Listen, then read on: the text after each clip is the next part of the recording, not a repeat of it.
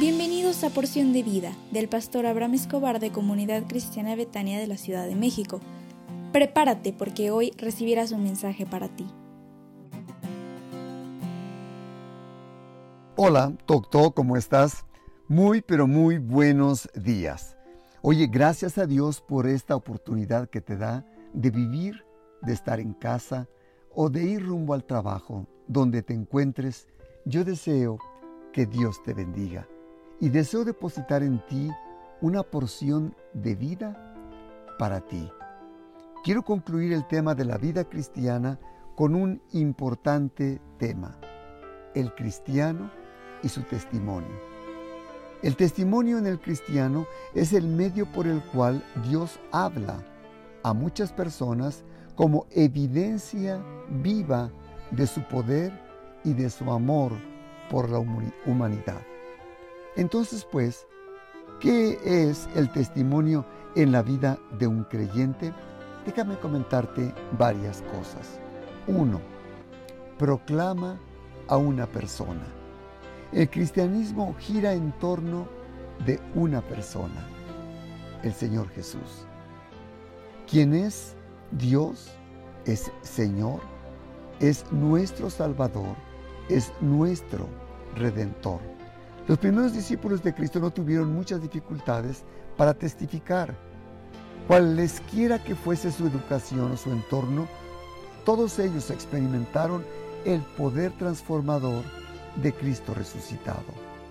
Dice Hechos 4, 19 al 20, mas Pedro y Juan respondieron diciéndoles, juzgad si es justo delante de Dios obedecer a vosotros antes que a Dios porque no podemos dejar de decir lo que hemos visto y oído.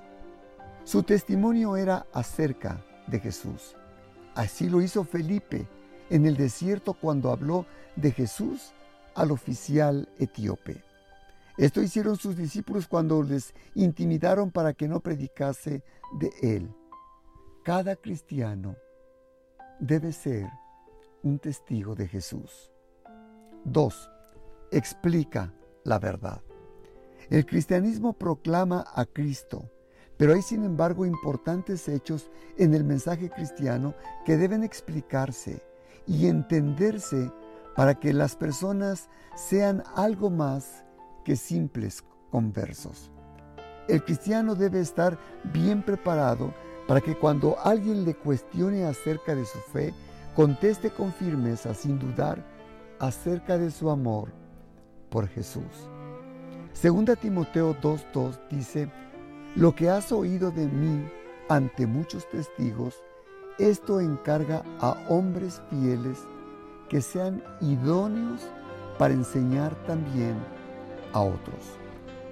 Es vital que se enseñe, se debata y se explique la verdad en sociedades en las que hay poca conciencia de Dios y de la Biblia.